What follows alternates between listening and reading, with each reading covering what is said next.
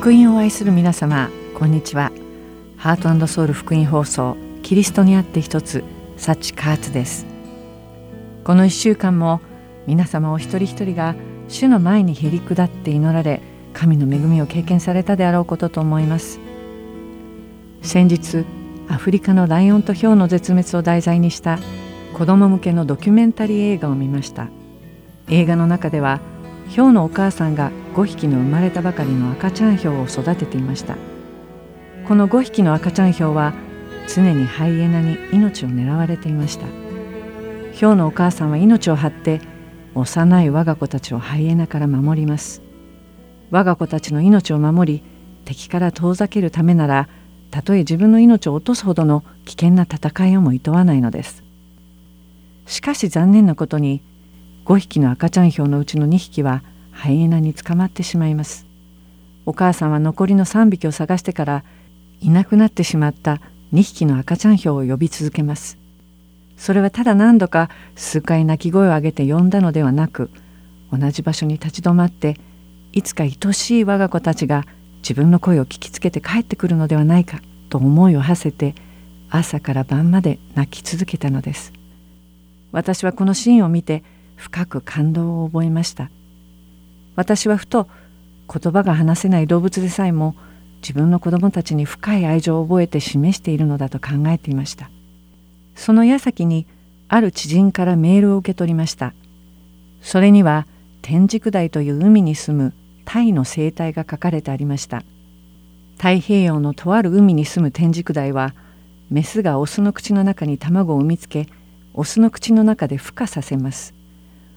オスは孵化完了まで何も食べられないためとても弱ってしまい卵が孵化するとすぐに死んでしまいます。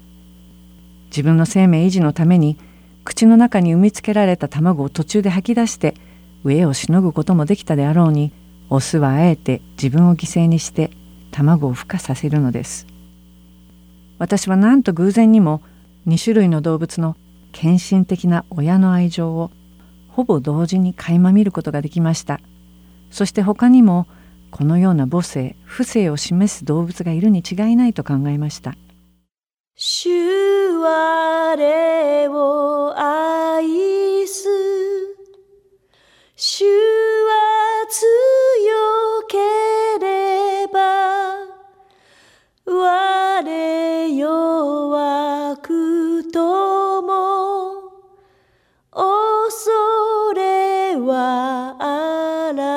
ち我が主イエス。我が主イエス。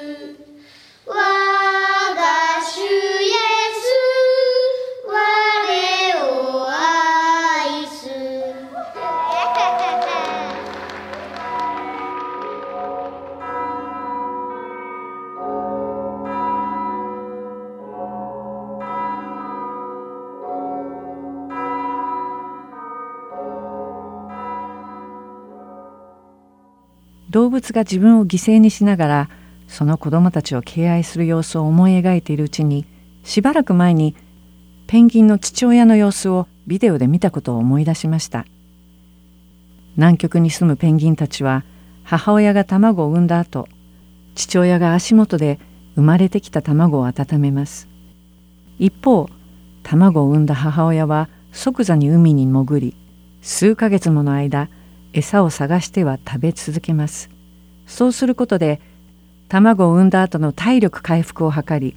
これから生まれてくる子供に食べさせるためなのだそうです。そして母親が食べに行っている間父親は約60日の間卵を自分の足の甲の上やお腹の下で守りながら温めます。氷点下4 5 0度の寒さにもかかわらず父親はじっと立ったまま卵を温め続けます。少しでも温め方が足りないと卵が凍ってしまうため父親は必死になって卵を自分の体から離すことをしません。また卵を温めている父親同士体を寄せ合って自分たちの体を温め合います。外側にいるペンギンは中央にいるペンギンと温度差が厳しいので交代で並び方を変えるのだそうです。それにもかかわらず南極の寒さは厳しく外側にいるペンギンは時に凍え死んでしまうこともあるのだそうです。たとえ自分が凍え死んでしまっても決して卵を手放したりしないのです。この父親ペンギンの姿とストーリーが私の脳裏に焼き付きました。そしてこう思いました。動物は自分の命を犠牲にしてまでも子供を愛し守ろうとするけれども人間の私はどれだけ自分の子供を愛することができるのだろうか。おそらく多くの方々も私と同じように考えるのではないでしょうか。さらにこのような動物の親子関係を通して今まで考えてもみなかったことを思いました。どうしてこの動物たちはこんなに自分の命を天秤にかけてまでもその子供たちを愛することができるのか。それは意志を持ってしていることなのだろうか。この子を守らねばならないから上にも寒さにも打ち勝たねばならないと考えてのことなのだろうか。あるいは持って生まれた先天的なものなのであろうか。詳しいことは私には分かりませんがおそらくペンギンの場合は本能でそうするのではないかと思いました。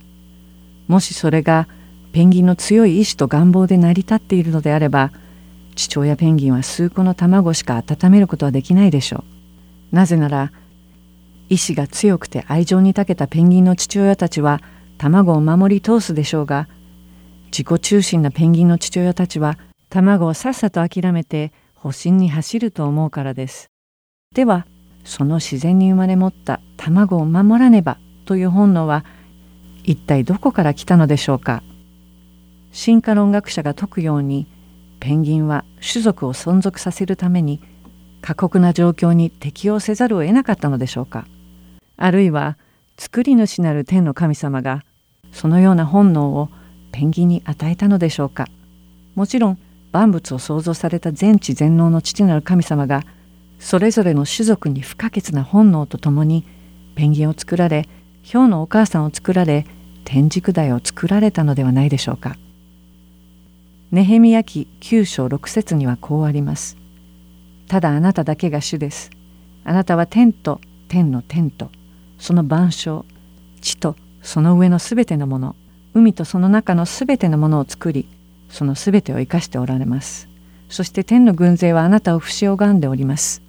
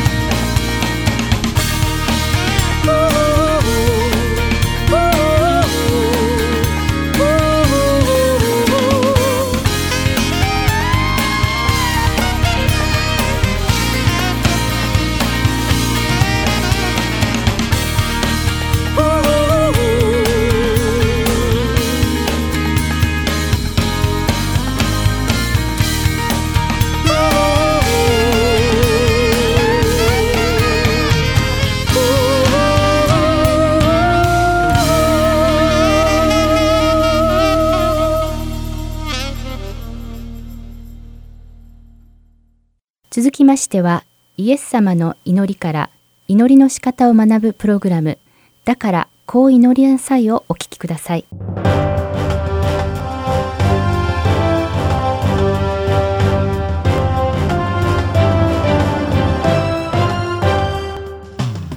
皆さんこんにちは。だからこう祈りなさいの時間です。お相手は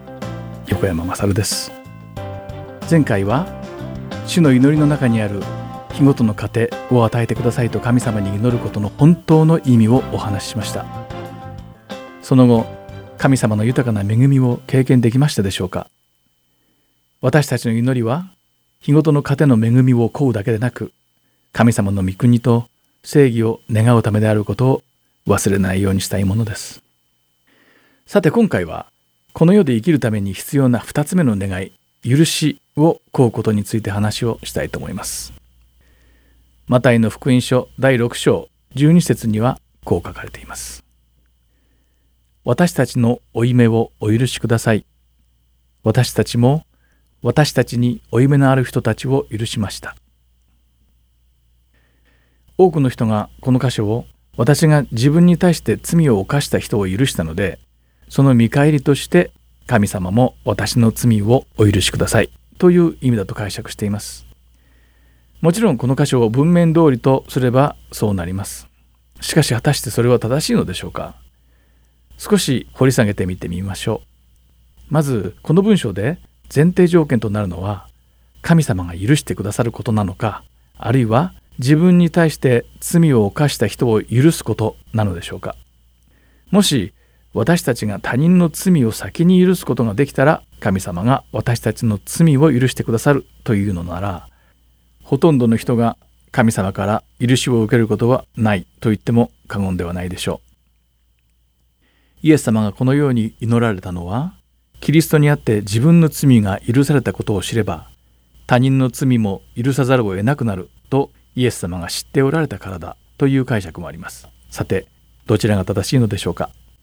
この箇所の本当の意味を知る前に、まず、主の祈りを教えておられるイエス様ご自身を私たちの模範にする必要があります。それはどういうことかと言いますと、まず、この主の祈りというのは、私たちだけが教えられた通りに祈ることだけで成り立っているのではないということです。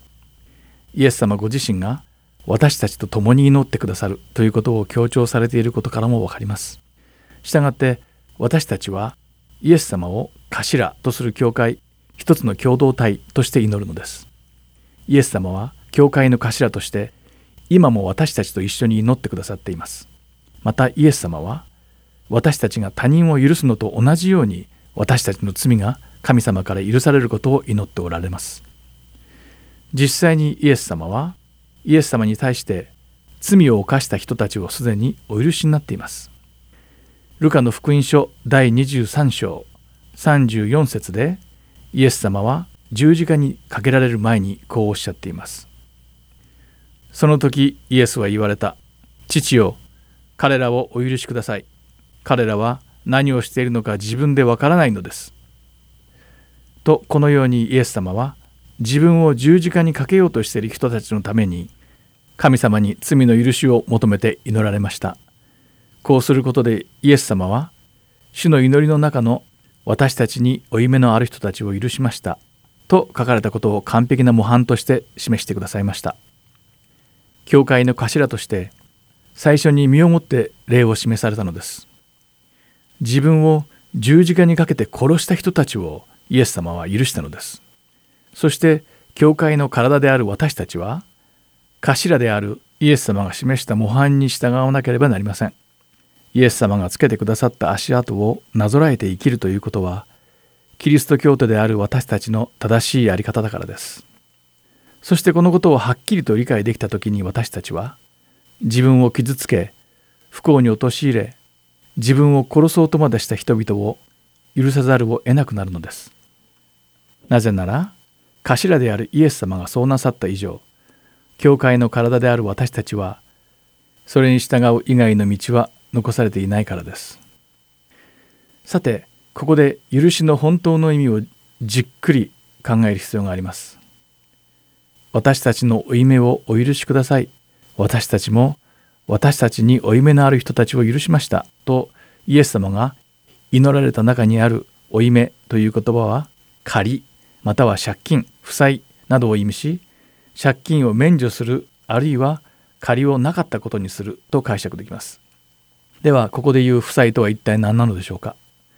貸している側は借りている側に支払いを請求する権利があります。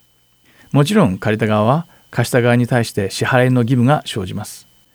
この場合の負い目または負債を許すということは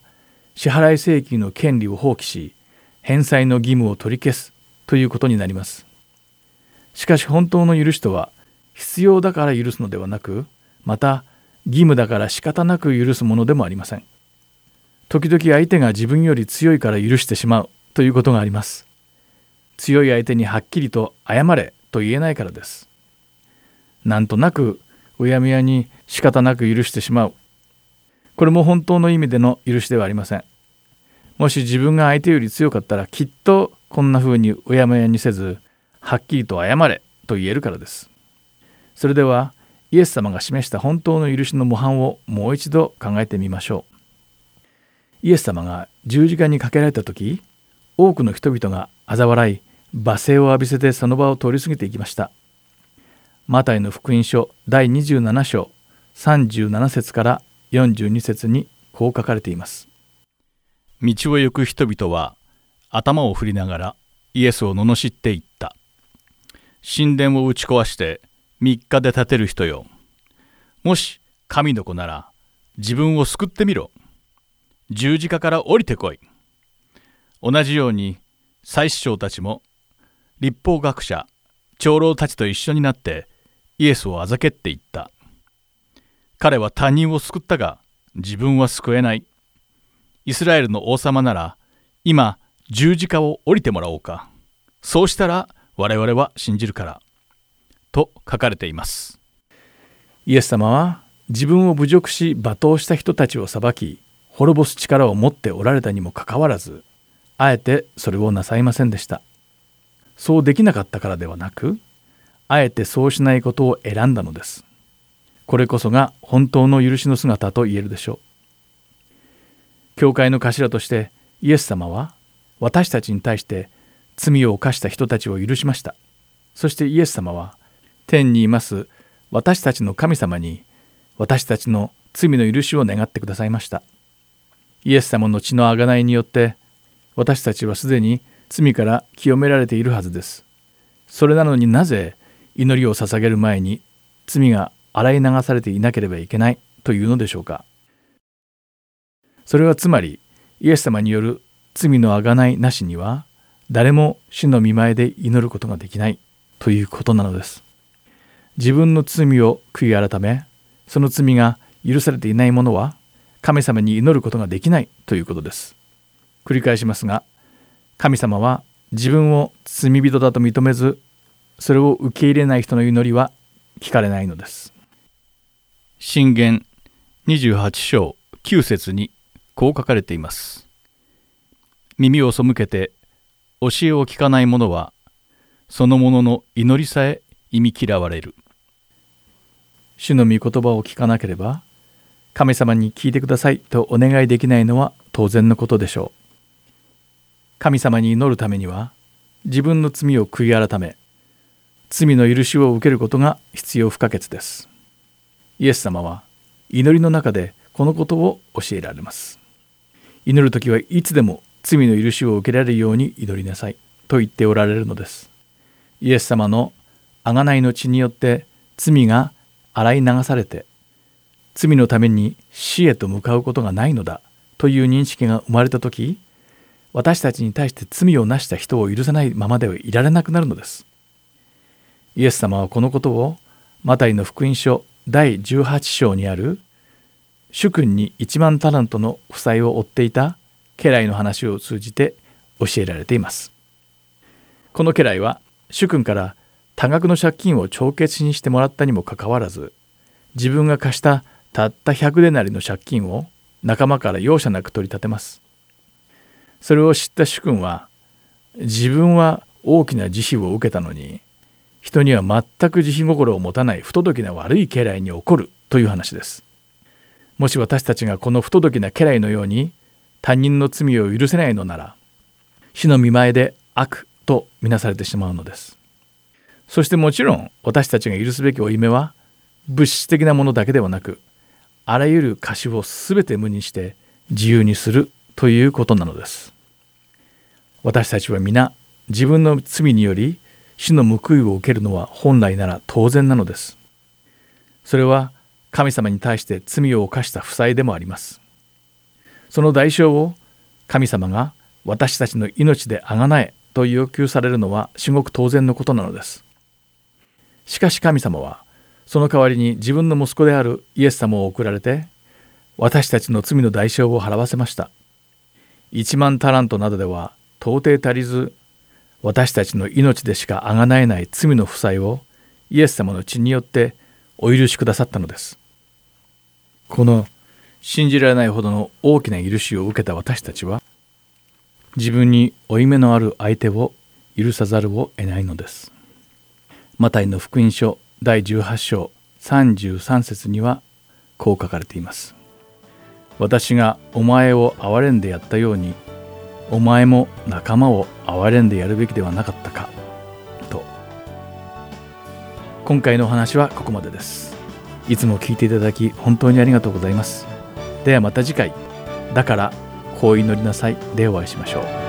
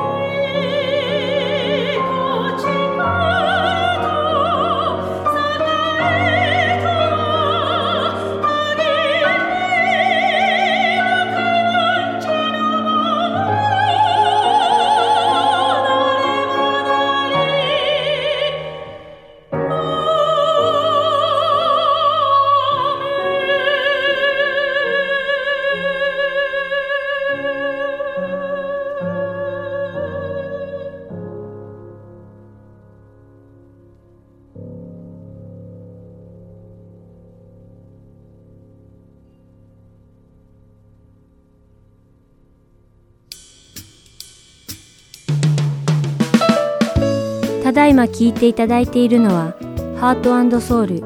福音放送日本語プログラムキリストにあって一つです。スマートフォンでお聞きになりたい方はプレイストアもしくはアップストアにてご利用可能なハートソウルゴスペルミニストリーの無料アプリをダウンロードしてください。アプリでは今週と過去のプログラムを聞くことができます。各ストアにて英語で「ハートソウル」と入力し検索してください。ソウルは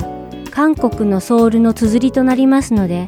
お間違いのないようにご注意ください。またすべての放送プログラムをポッドキャストでも聞くことが可能になりました。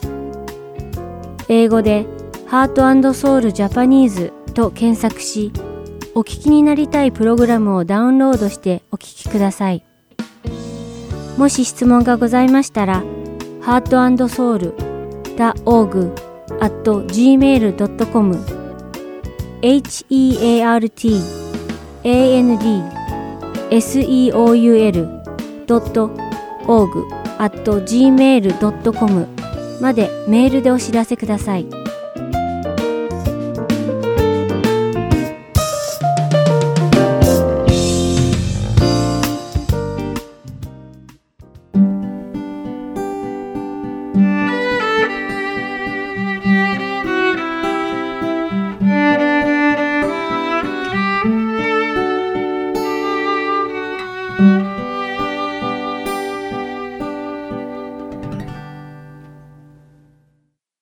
さんは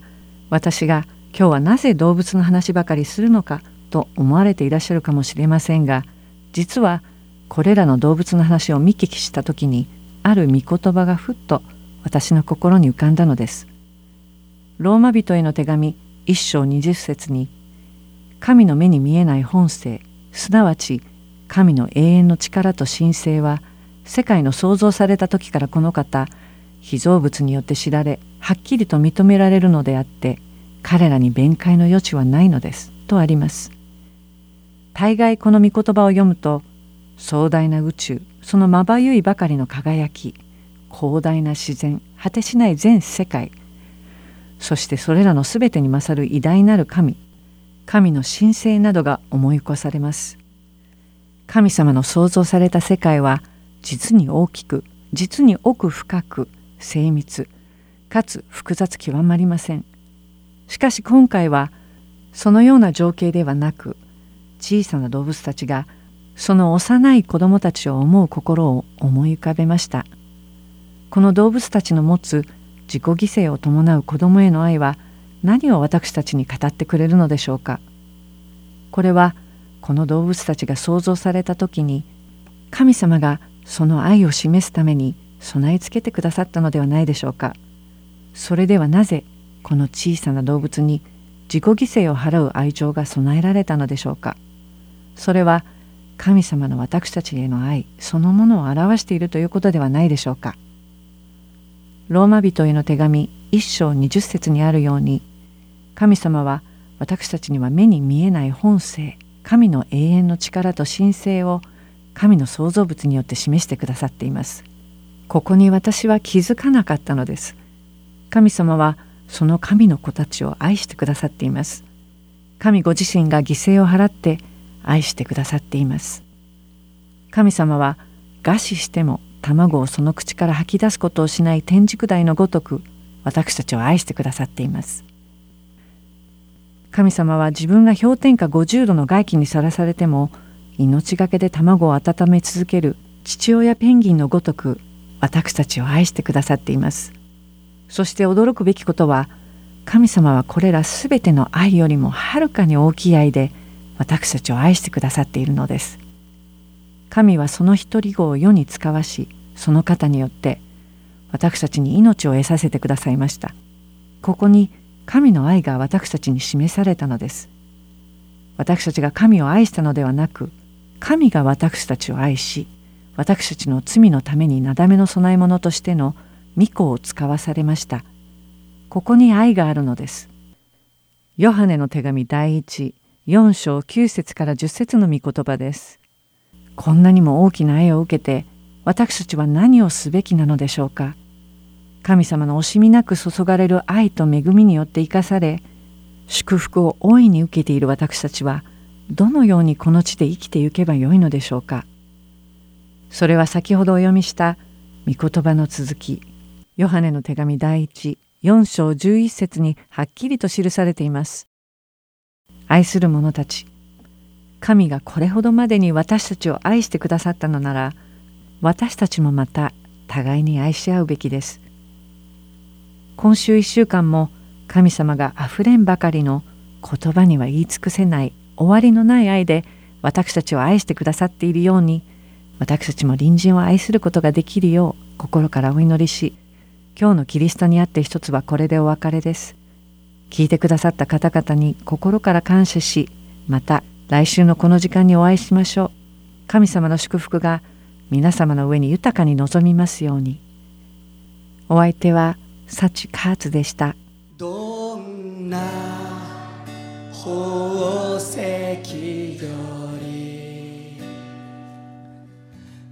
美しいしく尊い神の愛によって結ばれ